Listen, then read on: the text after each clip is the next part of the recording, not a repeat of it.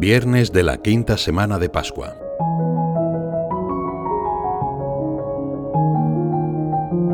A lo largo de los años, al echar la mirada atrás, los apóstoles recordarían las palabras de Jesús en la última cena. En el cenáculo, tantas aventuras de los últimos tres años parecerían lejanas, incluso de poca importancia porque ahora vislumbraban que el Señor los quería para algo mayor.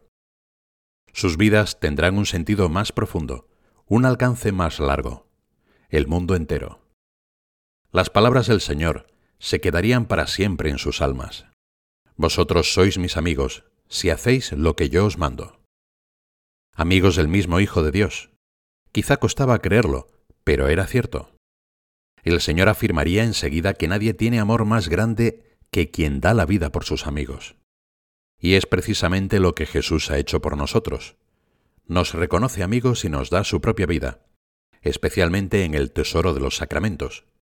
Por eso hablamos de gracia, porque se trata de un don inmerecido. Brota en nosotros una respuesta de confianza total cuando vislumbramos el amor gratuito y apasionado que Dios tiene por nosotros y que se manifiesta plenamente en Jesucristo. Tenemos fe en el amor del Señor por cada una y por cada uno.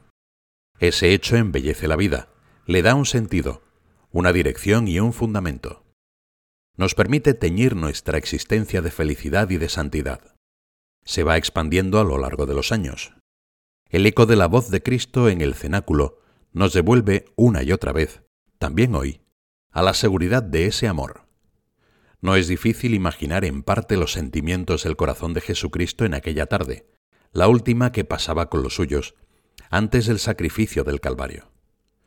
Considerad la experiencia tan humana de la despedida de dos personas que se quieren.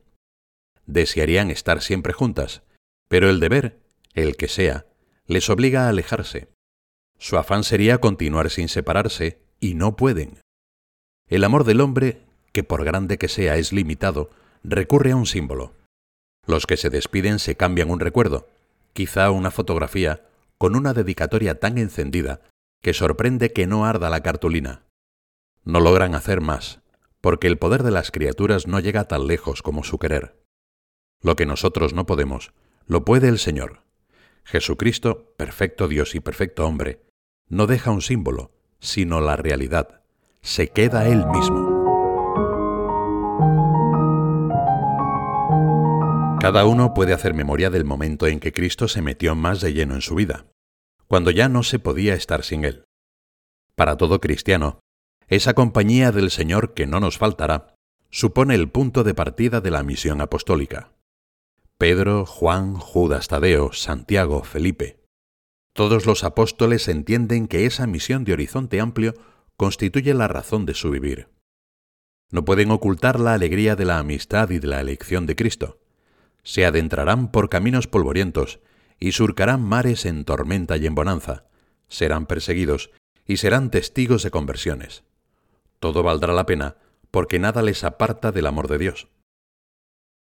Cuando en el Evangelio Jesús invita a los discípulos en misión, no les ilusiona con espejismos de éxito fácil. Al contrario, les advierte claramente que el anuncio del reino de Dios conlleva siempre una oposición. La única fuerza del cristiano es el Evangelio. En los tiempos de dificultad Jesús está delante de nosotros y no cesa de acompañar a sus discípulos. En medio del torbellino, el cristiano no pierde la esperanza pensando en que ha sido abandonado. Jesús nos tranquiliza diciendo, Hasta los cabellos de vuestra cabeza están todos contados. Ninguno de los sufrimientos del hombre, ni siquiera los más pequeños y escondidos, son invisibles ante los ojos de Dios. Dios ve, protege y donará su recompensa.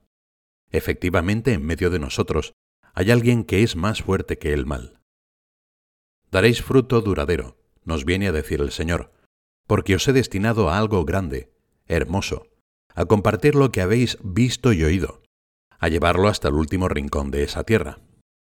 Y como es misión que Dios mismo nos encomienda, su eficacia permanece firme, aunque los resultados no siempre podamos medirlos con nuestros propios parámetros. Decía San José María que Jesús es simultáneamente el sembrador, la semilla y el fruto de la siembra. Así atravesaremos las incidencias de la historia con esperanza firme y renovada.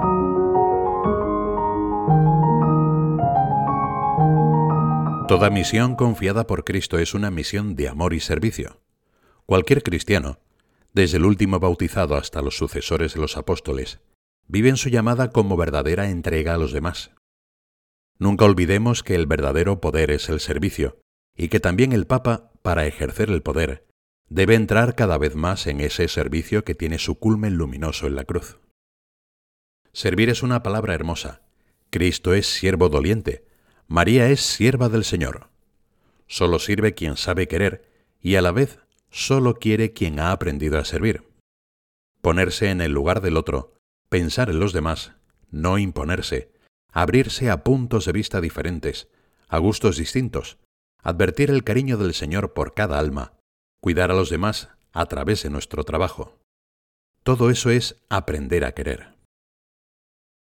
Todo lo que he oído a mi Padre, os lo he dado a conocer, nos dice Jesús. Por eso estamos también llamados a un servicio que es vibración apostólica, la misma que nos transmite el Señor. Compartir lo que vivimos y lo que nos llena de entusiasmo y de paz.